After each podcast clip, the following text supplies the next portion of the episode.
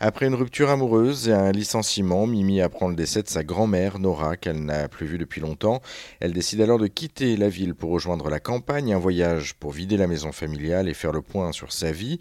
La jeune femme de 32 ans se met ainsi en quête de ses souvenirs d'enfance qu'elle a oubliés et Mimi redevient le temps d'un jeu la petite fille qu'elle était en 1984 lors de sa dernière visite.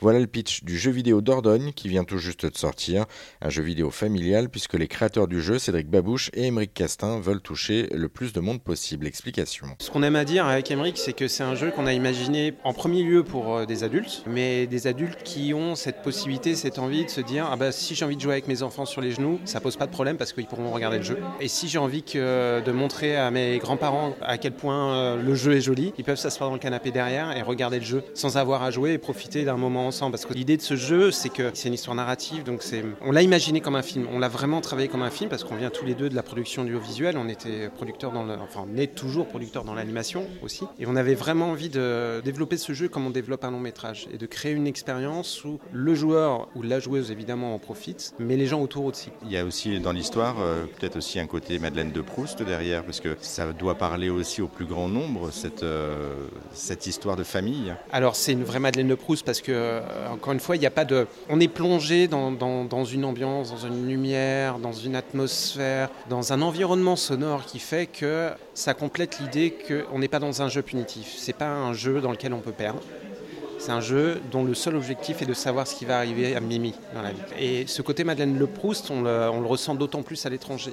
C'est-à-dire que euh, quand on a présenté le jeu à, à l'international, déjà le, le titre Dordogne à prononcer à l'étranger, c'est un plaisir pour un Français parce que c'est prononcé avec tous les accents du monde, c'est absolument génial. Mais c'est aussi une manière, une manière aussi pour les gens de s'accaparer le jeu. C'est-à-dire qu'on leur dit mais c'est pas grave s'ils prononçaient pas bien, enfin c'est pas grave. Il n'y a pas de et, et les gens adorent et ça les rend ça les renvoie à une forme de. Comment dire La France est vraiment appréciée à l'étranger. C'est vraiment un pays qui est apprécié pour sa culture, pour sa gastronomie, pour plein de choses. Et quand les, jeux, les, gens regardent le jeu, ça leur renvoie justement à, cette, à ce sentiment de voir quelque chose de très français. Mais pour autant, on, a fait, on, a fait, en sorte de, s'adresser à un maximum de souvenirs communs à l'humanité. Tout le monde a construit une cabane, tout le monde a pataugé les pieds dans l'eau, tout le monde a lancé des cailloux dans l'eau, tout le monde a fait la cuisine avec quelqu'un de sa famille. On fait un clin d'œil à tout ça fait. Et c'est aussi peut-être une histoire personnelle. Vous disiez que vous avez vécu en Dordogne pendant un petit bout de temps, que euh, avec vos grands-parents, etc.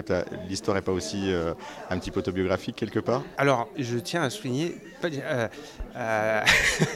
j'y ai passé mes étés, j'y ai pas vécu. Autobiographique, non, je sais pas, parce qu'il y a un, enfin, oui, c'est forcément inspiré de, de, de choses que j'ai vécues. Les lieux qu'on visite dans le jeu sont des lieux emblématiques de la Dordogne que j'ai pu visiter quand j'étais enfant et aussi comme adulte. Donc il y a forcément il, y a, un peu il y a un côté autobiographique un peu dedans, mais c'est pas mon histoire. Elle a vraiment été écrite euh, spécifiquement avec un, avec un scénariste qui s'appelle Anthony Jonot. Euh, on s'est beaucoup inspiré des écrits de Pagnol, qu'on aime beaucoup parce que c'est un auteur qui est capable de raconter des récits tout à fait captivants juste en se concentrant sur la famille, avec cette idée de est-ce qu'on connaît jamais vraiment sa famille?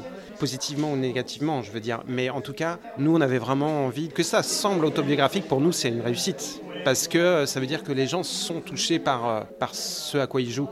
Mais ça ne l'est pas complètement. Et si vous souhaitez aller plus loin dans la découverte de ce jeu, Dordan est disponible en ligne sur PC, mais aussi sur Nintendo, Switch, PlayStation 4 et 5 ou encore Xbox. Pour en savoir plus, on vous a également mis tous les liens en ligne sur rzn.fr.